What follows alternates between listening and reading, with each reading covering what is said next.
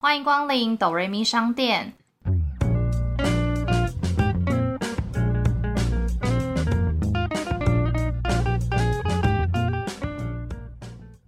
我是板娘多莉，我是小米。在这个节目里，我们会透过一部戏剧的剧情来分享身边的故事。到底是人生如戏，还是戏如人生呢？听到这里的朋友们，请先帮我们按下订阅加评分五颗星，这样才会有更多人听见我们。我们现在也有小额赞助，只要一杯咖啡就可以当哆瑞咪商店的股东哟。今天来分享一部其实在开播之前就非常受瞩目的台剧，叫做《火神的眼泪》。在介绍这部戏剧之前，我们要先隆重欢迎今天的一日店长。其实今天也是首次，就是有双店长，欢迎 Steve and Jimmy。耶！其实今年于五月一号公示播出的《火神的眼泪》，主要是由温升豪、陈婷妮、林柏宏、刘冠廷等主演，主要是在描述同安分队的消防队员，他们在每一次就是面临惊险的打火、救护、救援中，看见了很多就是人性跟社会的百态。透过不同的案件，然后任务去揭露许多消防这个职业不为人知的辛酸故事。这也是今天为什么会邀请 Steve 和 Jimmy。虽然不是消防队员，但他们其实刚好在当兵的时候都是消防替代役。那我们请 Steve 跟 Jimmy 介绍他们之前在当替代役的时候大概是多久的时间？大家好，我 Steve，我是在差不多两年多前在台北市当消防一男，这样。我是 Jimmy，应该是五年前左右在新北市担任消防替代役，然后大概也是一年左右的时间。担任替代役的话，是不是其实就比较算是一些后勤的支援，不太需要真的进到火场里面呢？对，完全就是后勤支援。我们一开始下分队就有被告知是火场是完全不用进去的。其实，在训练的期间就有讲，对，我们就只要做。救护车的第三人的协助，火场外的水线部署，还有一些搬重物的工作，这样。其实就像 Steve 说的一样，其实我们那个时候在训练的时候，他们都蛮辛苦的，因为我们真的都做很基本的事情，就是维持现场的对安全呐，这样子。民众跟记者们都很想知道，哎，里面发生了什么事情？那我们只是在协助他们厘清。然后可以让消防队员们可以专心的来做灭火。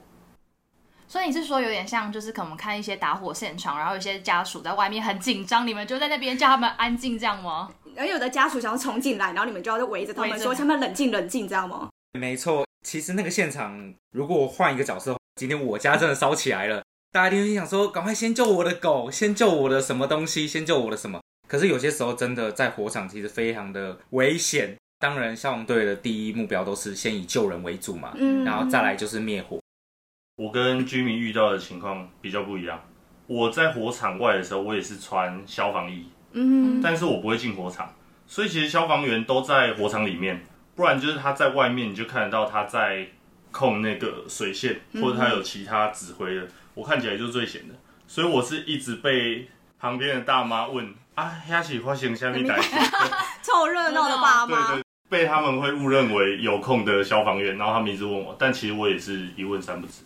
你们也不是真的在火场里，然后知道发生什么事，就只在外面协助的一个角色。对，一来是经验不够，二来是勤务派遣过来的时候，通常拿到勤务派遣单的也不会是我们，所以我们通常都比较不知道状况。是开车的消防员跟小队长会比较了解。就真的当消防员的人要出勤的时候，叫你们赶快一起跟上吗？还是你们要怎么样知道自己今天要跟哪个勤队出去？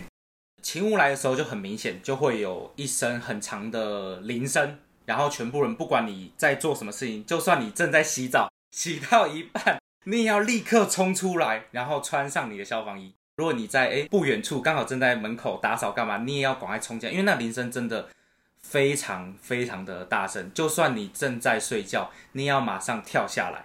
还有一个很重要，就算你在大便，你也要立刻夹断。太 现实，没办法继续就是结束，对，没办法，太紧急。没有，因为他们有压力。他其实有工作分配表，就是每天会安排你要开哪一台车出去，然后其他人是你要在这一台车上。那如果说出勤你不在车上，就等于你代呼职守嘛，所以这是很严重的。你说有可能大家就要等他，就是大完便，然后就叫他 delay 了，这样一定不会等他的。嗯，等他就是整车的人死。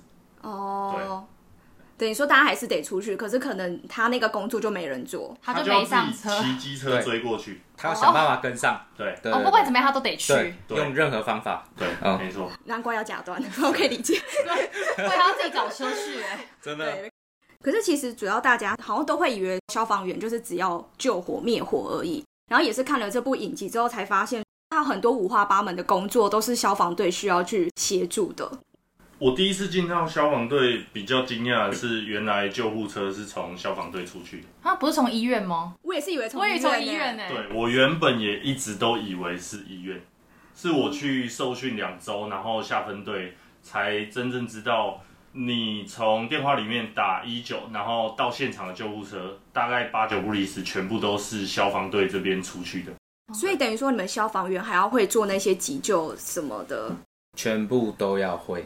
而且其实后来我们真的实际上进到消防队里面才知道，其实一个区域只会有一台，顶多就是两台救护车。例如说，哎，我们这一区如果叫了救护车出去了，例如说民众报案，但是其实我们听过有一些就是不太合理的叫了一些救护车这样子，到了现场之后，其实就只是帮忙简单的就是例如说帮他扶个身啊，干嘛的。但其实那个时段就表示，如果真的有人发生很严重的事故，没有救护车可以去拯救他们的，所以也不会没办法紧急从医院派出去，就是要从另外一个区再调一定要从消防队这样另外一个子。消防队一队，然后又不是所有消防队都有救护车哦。所以等于说，如果你今天真的有民众报案，可是离你最近的没有救护车，他又得从远一点地方派。对，所以有一些会等比较久，是这个原因。真的要呼吁大家。不要滥用不要资源。滥用，真的不要滥用资源哎哎，那我这个你们讲这个，我就先想到说，这影集看到我是觉得比较离谱，是说为什么就是酒醉是打一一九找你们，不是应该打一一零叫警察驱赶吗？所以你们之前也会遇到真的会有人酒醉然后打电话这样处理吗？我遇过的是比较轻微，我酒醉好像只有遇过一次，就是我出勤跟的，因为酒醉的勤务通常在深夜，所以其实那时候我们是不用跟车的，嗯哼，对，所以就是消防车上的两个人去处理，所以学长他们一定处理过非常多酒醉，嗯然后我是处理到一个白天的，就是他醉倒在某间银行的 ATM 提款机的那个空间里面。嗯，对，然后就有民众路过，就发现有一个人在里面不会动，然后就报案，请我们去了解情况。哦，所以其实有时候是很多民众以为他怎么了，然后打一一九，而不是打一一零把就是醉汉。可是你们还是得出救护车，然后载他去医院吗？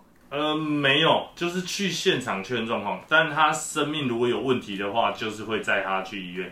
但如果就是确定他只是喝醉了，就把他叫醒。哦，我总觉得他们消防队很像收发室，你知道吗？就是不管看到谁怎么了，就先打电话给他们，然后看他是要送医院还是送警察局。对，哎，那我记得我以前看别人说说被蛇咬啊，还是看哪边有蛇要抓的话，也是消防队要负责吗？好像还有什么哪里树上有蜂窝，是不是也都是找消防队？对，其实消防队的勤务非常的多样化，我们就叫做为民服务。对，所以也就是说，今天民众只要对于自己生活周遭有什么样的疑虑或是安全上面的问题，基本上就是真的是打一一九，那我们就会出动。像曾经我之前出动过一次，也是为民服务，就是到了现场，那个时候大概是傍晚，就是太阳已经下来了这样子，接到民众的报案是说。有一只鸟，它不会飞了。你说鸟翅膀受伤，对，就是民众说，觉得那只鸟好像哪里受伤了，它可能哪里不舒服，就是想要我们去拯救它这样。所以我们到了现场去之后，发现哎，没看到民众，也没看到那只鸟，所以我们找了大概快半个小时，后来终于找到那个民众跟那一只鸟。我们看了一下，才发现哦，大部分的鸟类动物在晚上都是不会飞的。看长知识不到，看不到。对，没错，所以我们夜间看不到。我们当下就是，哎，跟民众讲解，就是说，哎，其实，哎，你知道鸟类其实因为视觉的关系，所以它在晚上其实大部分是不会飞的。那没关系，我们会再联络动保团体。然后那时候民众当然就很紧张，就说，啊，那你们要把它拿去哪里？我们就说没关系，我们会好好的照顾它。等到动保团体来的时候，我们再接手给它处理。就民众也很紧张，就希望那只鸟可以过得好好的这样。但其实。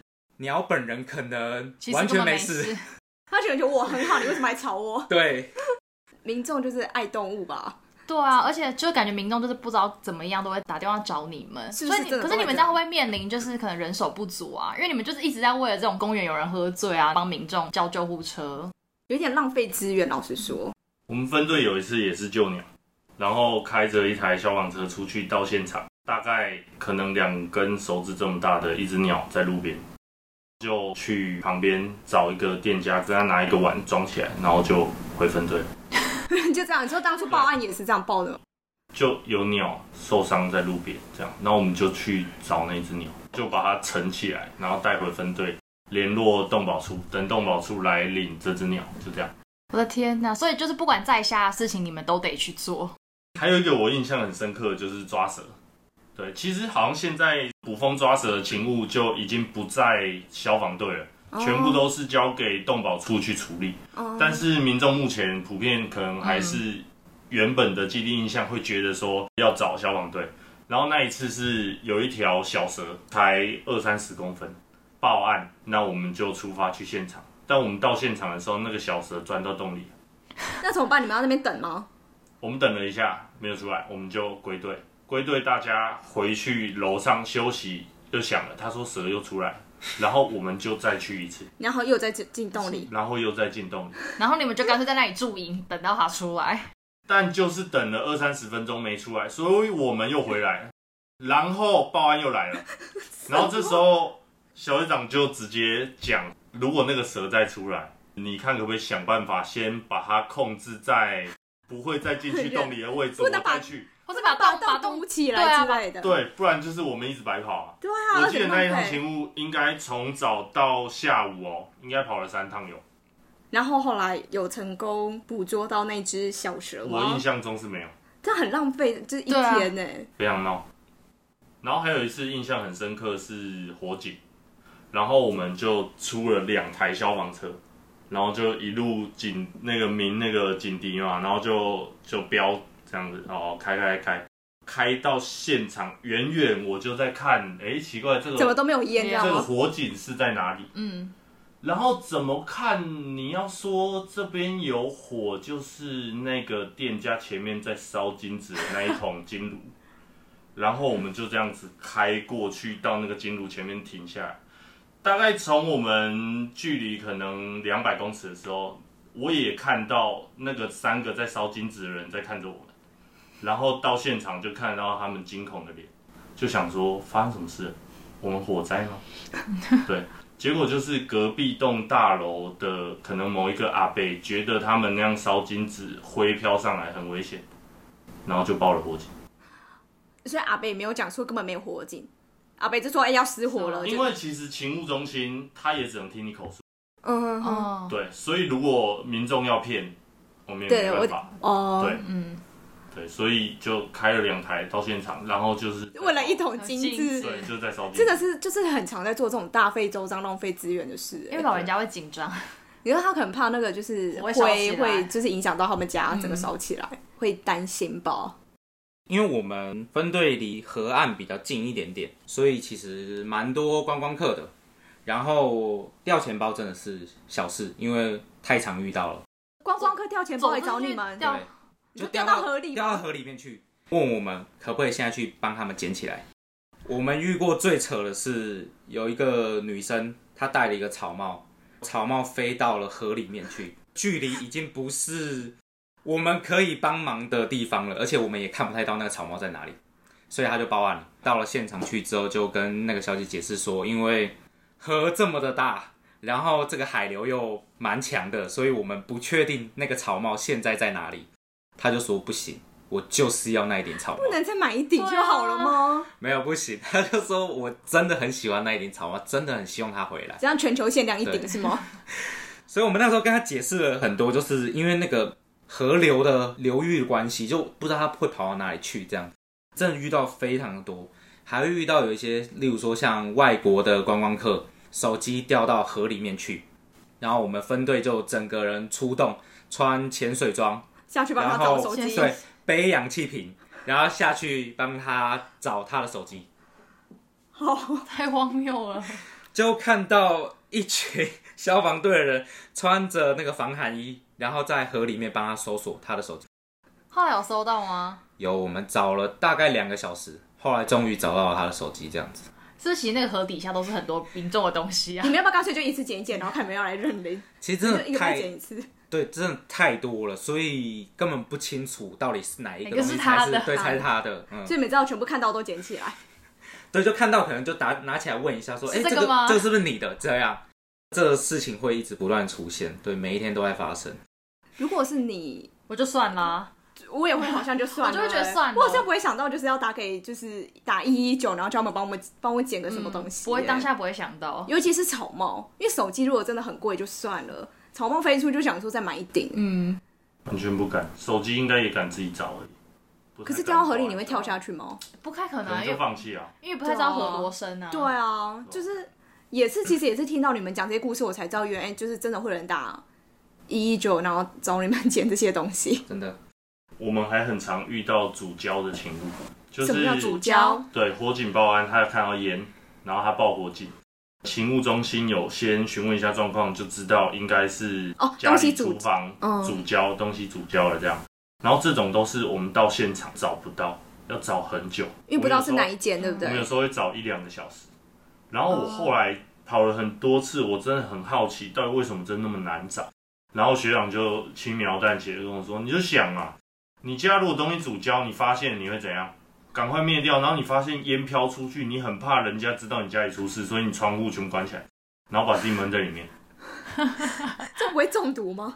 对，他就是说民众都这样，然后所以你就其实外面闻不到，外面你已经味道都漏出去，漏出去也有人看到才会报案嘛。但是他这样全部封死之后，我们全部找不到。因为你没办法闻到那个味道我们那边道。挨家挨户，每一层楼一直爬上爬下，挨家挨户，然后对啊敲敲对啊门，问因。为只要民众一直说有这个味道，你我们就会担心有火警。如果其实他已经在烧了，但你没有找到，然后你回去了，结果它烧起来，哦，我们就死定了。嗯，哦对，所以你在现场几乎你就是要排除，就是没有这个火灾的火警的可能了，我们才可以离开。所以是挨家挨户进去检查。大概都只能问。哦那会有人一打开门就闻到，然后还有死不承认的吗？对，学长就是为什么他们会那么清楚，就是有经验呐、在那嗯，边找了找半天，门一开，看到后面都烟，然后跟你说他没事，没事，对，那他也不能闯进他家里，他只能说，那怎么就办？看着那一团烟啊，好，那这样可以结案了吗？可以回去了吗？对，可以确定没有状况，那就可以回去。对其实大家是不是很怕，就是就反正至少他家有人啦，不是怕没有人，然后突然烧起来。有时候很多就是你发现的很早，所以烟只有出来一点，可能隔壁也只有闻到一点点味道就报，警了。但是他就报了。对，所以我们很常那种半夜两点啊、四点啊被叫起来，然后到现场都找不到，然后再回去睡觉，超累你。说凌晨吗？对啊，如果在睡觉，一定很不爽。所以你在找的时候也要很有技巧，你不能按门铃，你要先在外面看外观，确认方向，然后再去找看那个哪一个灯灯是是亮亮的然后你稍微确认一下。哦，那很辛苦哎、对而且消防装备很重，哦，对，就是那，些消防，因为你们要先穿好以防万一，对对不对？啊，可是好像我们闻到都说哦，隔壁有煮焦东西，好像都不会就还好。我只有唯一听过是我朋友是。他房东就是很喜欢半夜煮东西，可是煮到一半他就会忘记，然后就睡着。然后有一次他是醒来，发现整个房子就是烟雾弥漫，好可怕然后哦！我就说你怎么不报警？他说吓死，直接先连夜逃跑了。他就连夜搬去外面的旅馆住，然后隔天就跟房东说我要离开这，让我退租。就已经太多次了，那他就是那一次真的是烟雾，就是觉得会有生命然后房东也没起来，然后他就不管了，就是东西都拿一拿就走了。就是我说要是你房东死在里面怎么办？就也不管哎、真的。对啊，他就先跑再说。因。为大部分除非好像很严重，不然也都不会报警，就顶多觉得哦隔壁家，嗯，还是我们就敏感性不够不太会。高啊应该是他们敏感性太高，因为确实会遇到很多神经病，真的会有哦。学长会就是看地址就知道这是神经病，因为他已经被派这一趟勤务太多次，就你看到你已经把那个地址背下来，你可能曾经某一天跑过五趟，他们一下楼看这地址是不是 psyche？你说那个人的名字是不是？不是，就是精神病的代称。哦，对叫 psyche 对，是吗？psyche，他们说是不是 psyche？应该是，应该对这个他们大概都是什么样报案内容？我遇过最扯的，平均每个礼拜都打是都会打电话，一定会打。报案原因就是他想要起床，没有人扶他，是不是？他是独居老人，所以哦他自己一个人在家的时候，就是希望有人可以协助他起床这样。这不是应该找社工吗？对，找社工或者是对，或者是里长嘛，或者是可能哎、就请看护来帮忙。我们也跟阿北解释过了，我们的职务其实有蛮多类的。如果阿北没有赶时间的话呢，可不可以就请个看护啊，或者是请里长伯协助一下这样子啊？但他坚持每个礼拜都要都要先打个电话。他是觉得一一九比较好背，三个打三码比较快。所以我们看到那个地址之后，我们就知道哦，又要扶他起床了。那你们还会开救护车什么？还是骑个摩托车去扶他起床？案子一定都是进到消防队这边来，都一定要接，所以我们就还是要开着我们的救护车出去。可是就我们在路上就会先联系李长伯，就是哎、那个老人家又需要你的帮忙了这样子。但你们还是得去。对，我们还是最后去把他扶起来，再请李长伯再跟他解释一下，如果真的有需要的话呢，可不可以请其他人协助？但是就是屡劝不听。对，可能就阿北很喜欢你们阿北真的很爱我们，真的非常感谢他。可是就算你们知道阿北要叫你们做什么，然后你们也觉得是里长可以做，你们不能直接 pass 给里长吗？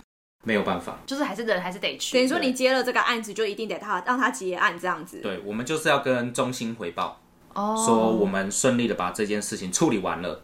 就消防队只能处理勤务，不能回去。就是虽然会遇到很多真的有状况的人，但也有很多人是他其实应该要叫消防队或是叫救护车，但是他都没叫。有个阿公他在家里跌倒，然后我记得他应该九十岁，他的女儿打电话叫救护车，嗯，对我记得是看护在照顾，因为我们到现场的时候是阿公头在流血，就是他跌倒，那很严重哎。但是他坚持不愿意上救护车。哦，所以你们到了，他也不想上。对我们到了，他也不愿意上，所以应该是那个看护打电话联络他的那个阿公的女儿，然后女儿帮他叫救护车，阿公坚持不愿意去。可是那看起来真的是蛮需要上救护车。那这样怎么办？就只能放任他。对啊，他自己可以决定这些事情，哦所以真的是有很多人其实他需要，尤其是阿公阿妈、爸妈那一辈，他们都会自己忍痛。他们觉得事情没那么严重，为什么要叫救护车？对，没错，但其实他们才是真需要。还是你们可以帮他简单处理伤口哦，现场一定都会处理。老人其实蛮脆弱，不太能摔，摔过你最好去检查，就不知道哪里有问题，会不会会出什么状况。但你就变成说，你只能做包扎，可是不知道他内内部的东西有没有受伤。对，消防员一定都会劝说，嗯嗯，不断的鼓励，因为看那个状况是真的要去，他也不会觉得这一趟勤务白来。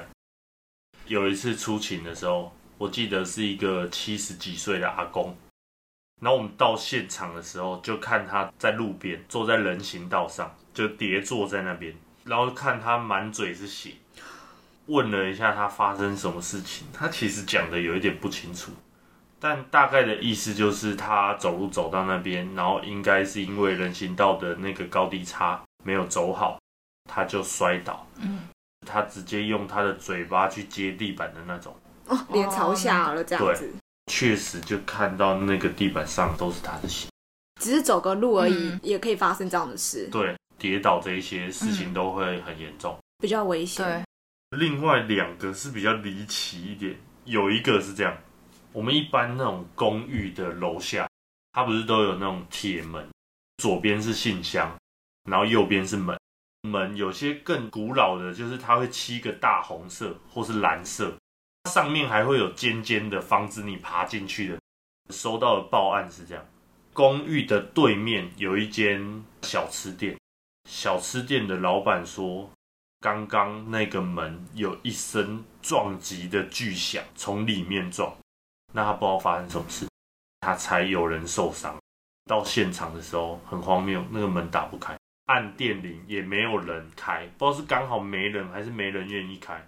结果你上公寓不是就走楼梯吗？他那个一楼不知道为什么它特高哎、阶梯又特小，所以是有一个阿贝从那个楼梯直接滚下去，然后滚下去直接撞到那个门，这种咚一声，然后我们就从外面踩着椅子看他躺在那个门里面，但我们门也打不开，然后那个门有点高，其实不太爬得进去。而且门上还有那个尖尖尖，尖的，费了一些功夫，才想方设法爬进去把门打开，然后把人救出来。一般的那个上一楼，它是走了两圈嘛，对不对？就是会折返这样对，子，它会折返，嗯。但是那个没有折返，它是直接一条直的，直直的一条。哦，所以它那个很陡哎，对，它直接从那边滚下来，然后哦天哪，它这滚就是整整一层楼哎，所以地板上直接也是他嘴巴写一堆。因为阿北可能年纪比较大，走路又会比较不方便，什么一对个不小心就很容易。然后像这种啊，如果你一开始叫的是为民服务，那可能消防车就比较有道具可以帮忙爬进去或是破门。偏偏他判断的是有人受伤，所以他叫的是救护车。哦，所以就没有其他的东西。对，然后救护车上就司机跟副驾，然后还有我救护第三人，这样就我们三个到现场，所以那也是其中一个蛮可怕的。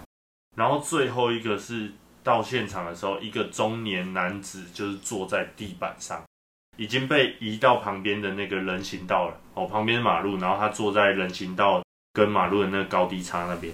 印象最深刻就是他从头到尾讲话一直鬼打墙。在帮他处理伤口，在包扎，先做最紧急的处理，止血，还有询问他身体有没有哪里痛，确认他是否有骨折之类。那整个过程，他不断重复在说：“我我我我发生这种事啊，我我怎么了？他忘记了，我我在哪里呀？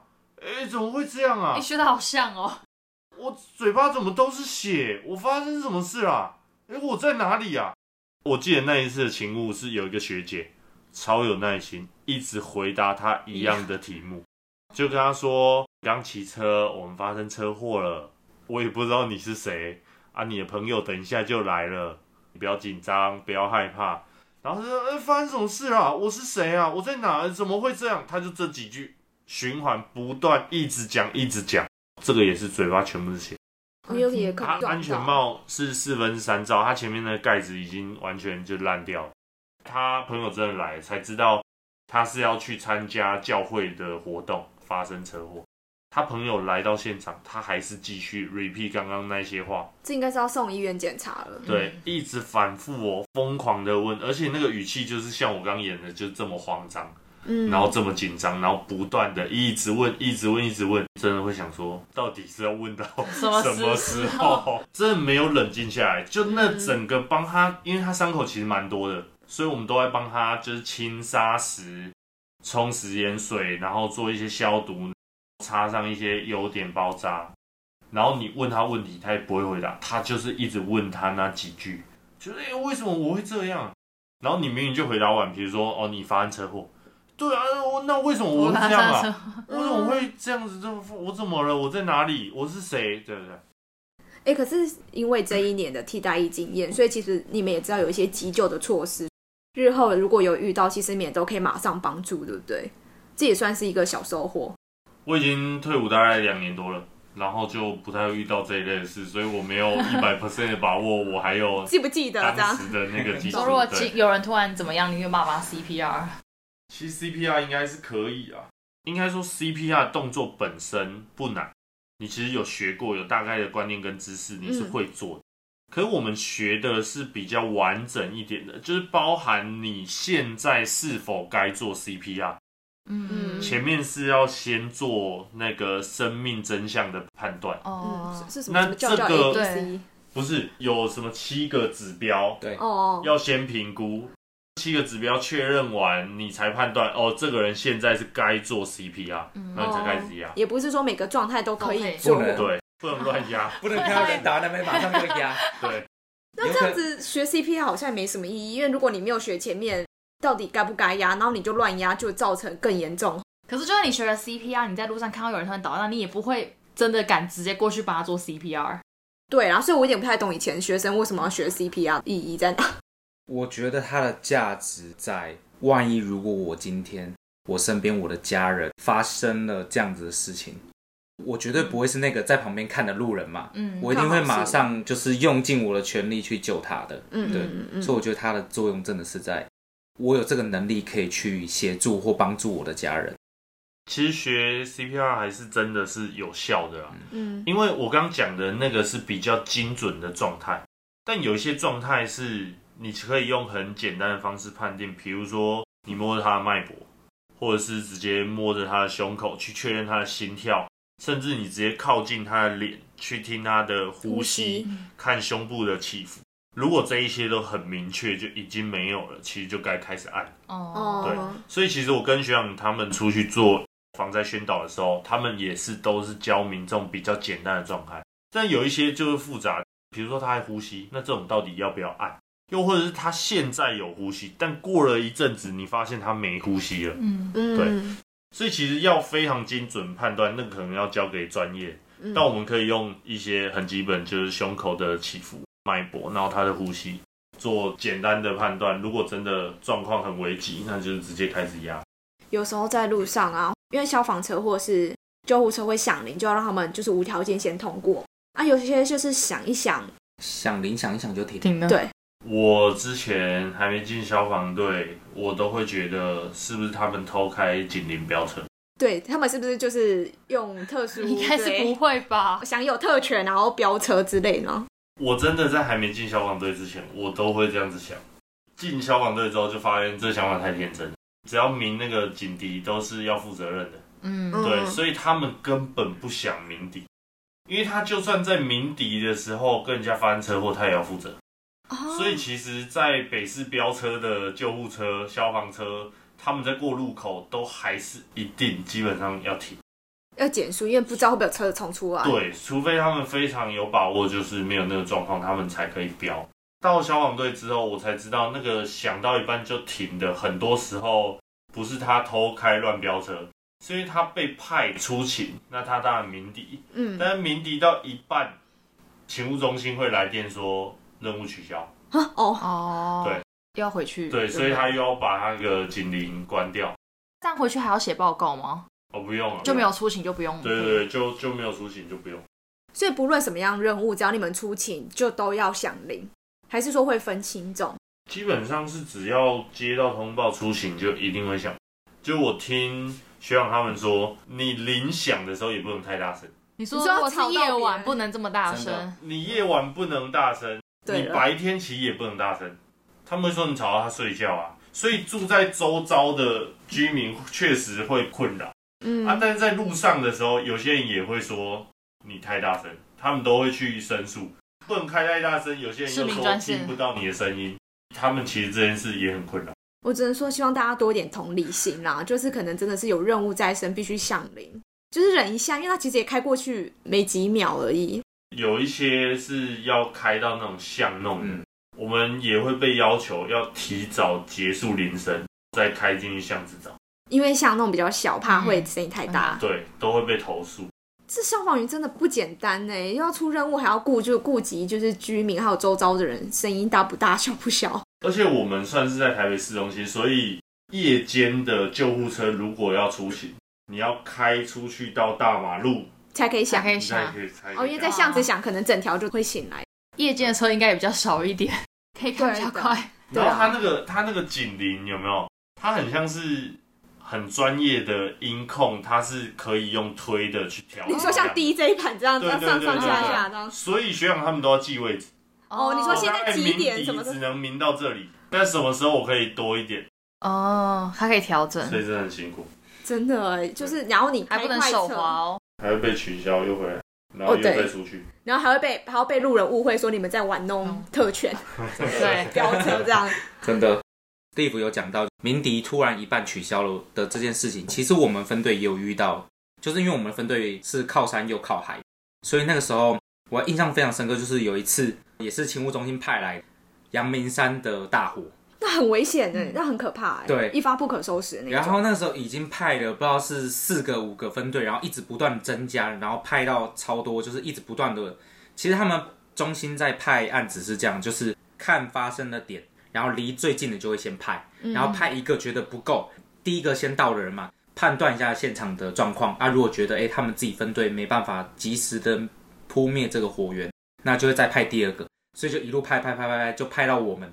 我还记得那时候我们分队长就看了一下，他说哇开过去要一个小时哎，然后就想说哦，但是还是接到了勤务中心嘛，就我们就赶快把装备全部都整理完，然后就开始出发，然后就已经快要开到喽。已经差不多快要看到了，这时候就突然接到中心来电，中心就说：“哦，没有你们的勤务了，你们可以先反对了。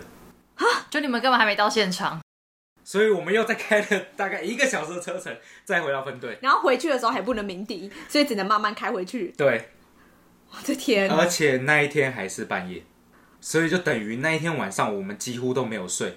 开去再开回来就对这样，。整个分队的人都在那个车程上面来回来回，而且其实消防车很不好坐，能坐的前面就只有几个，其实后面大家都超难受。挤在一起。平常是都住在消防局里面吗？就是要随时待命，是不是？对，除了休假之外，就是二十四小时都要待在分队里面。一整天的工作内容大概是什么样？还是就是在等警铃吗？如果是一男的行程，台北市的义南，台北市一男例行的行程就是打扫、打饭菜，然后清理餐厅，做一些杂杂的事情。嗯，剩下的时间就是自己运用，里面有健身房，我们分队还有桌球桌，哦，所以待命的时候，如果真的没有出任务，就是这些你们都可以使用。对，就是都是自由活动。其实我们也差不多，清理环境，维持环境整洁。大概全台湾的呃消防一男都是要负责打扫，对，听起来是这样。其他的时间就是跟着分队的学长姐一起训练。嗯，对，就是他们平常没有出勤的时候，每天都要按表操课，去训练很多的技术，比如说有绳结的、CPR 的、布水线的，嗯。就是会直接利用我们住的那一栋大楼，可能楼上楼下这样，他们就要一样背着装备跑个几楼，然后布水线，就是模拟现场的状况这样。我记得白天也会，白天有一个训练，然后下午有一个训练，这样。所以其实你们是不是也没办法好好睡觉？如果警铃响，就是要冲出去。对，通常真的就是不论什么时候，只要今天你是执勤的状态，不管你现在正在做体能训练，或是你现在正在做机器操演，你都要立刻停下你手中的所有的事情。就像一开始讲的，就是连在厕所也必须立刻结束这样。对，马上夹断，然后出发，这样。可是你们是会安排今天这个时间是谁要负责？没有铃声响的时候，铃声响不是你负责的时候，你继续做自己的事吗？就没事。应该这样讲，铃声要先分三种，就一个是火警，一个是为民服务，然后一个是救护。还有为民服务，是不是？你说像什么水抓蛇啊水沟、水沟捡皮夹？刚前面 Jimmy 讲的为民服务，就是真的有这个铃声，嗯哦，真的哦所，以你先听铃声去分辨急迫性。今天是不是你要出勤。哦，所以你们可能有配到哦谁负责哪一种铃声、哪一种服务？对，因为它是用车子配的，嗯，嗯就是它每一种车功能不一样，所以某些车就是处理某些勤务的。那当然也有可能某一台车它会有重叠的勤务，嗯就比如说火警跟为民服务它都要出勤。哦，对，然后这三种铃声不一样。哦，还有不一样，所以你们要记得那个铃声是什么？对，没错。火警应该就是很长声的响铃，嗯，然后我们的救护是只会响铃一声，因为救护车通常只有两个人，嗯所以就那两个值救护班的人，他就要特别注意，只要有响一声铃声，他就要下楼，啊，那如果他刚好没听到，不就还是那个真的都很大声，不可能没听到。不太会没听到，嗯嗯嗯，除非你戴耳机。但如果他执勤，他不可能戴耳机。懂懂。然后就是有三种铃声，然后像为民服务的铃声，大概很像是那个的呢，看病那种哦？还是麦当劳吗？对，就是麦当劳，就是很像麦当劳的那个声音。他不知道是点餐还是出餐的那个铃声，超级像。嗯，那一阵子真的是只要去麦当劳点餐，都会忽然吓到。你就被那个铃声给吓到，想说要为民服务，为民服务。是这个铃声是全台都一样吗？大还是每个分队都？是差不多。像刚刚讲的那个火警的铃声，就有点像是台北，我不知道现在是不是还有，就是台铁火车要出发的时候，不是都会响那个铃吗？嗯，就是那个声音。例如说，可能消防队员大家在等火车的时候，听到那个声音，可能都会吓到，对，有火灾就会皮对就想说绷很紧职业病对对对，没办法，那个真的会吓到。这应该是消防员的职业病吧？嗯，那现在马路上听到救护车或消防车的声音，你们也会蛮有感觉的嘛？毕竟你们有就是经历过这行业。我的话是会，而且我就会开始看那个消防车是哪一个分队的。这是一个就是经历过后的职业病。对对对，大概分得出来，你会知道不在我的分队的区域，应该比较不容易遇到。嗯嗯嗯，然后甚至我遇到分队的救护车或消防车，我其实是会买饮料去给他们，也要看他们的状况，因为我看他们现在在做的事，我就大概知道他们可能在哪个阶段，是不是可以让我有时间去买回来？对，因为他们可能现场处理完车祸就马上走了嘛，或是火警的。就如果它是一个很快速可以解决的话，我都会先去攀谈聊一下，因为就认识，对，然后去买个饮料给他们这样。因为其实消防员这样听起来很辛苦，就是你随时要做很艰难的任务之外，你睡觉也没办法好好睡，要随时披绷魂巾，等着铃声响。好，那其实我们今天时间真的来到一个非常尴尬的时间，但是我们听这些消防的故事有点意犹未尽的感觉。今天两位一日店长带来非常多的故事，还有很多还没分享。对，所以我们会分成上下集。那今天就是我们的上集。那接一个礼拜后，记得再锁定我们的下集哦。对，那记得先订阅我们的频道，加评分五颗星，还有 follow 我们的 IG。我是板娘多莉，我是小米，谢谢光临。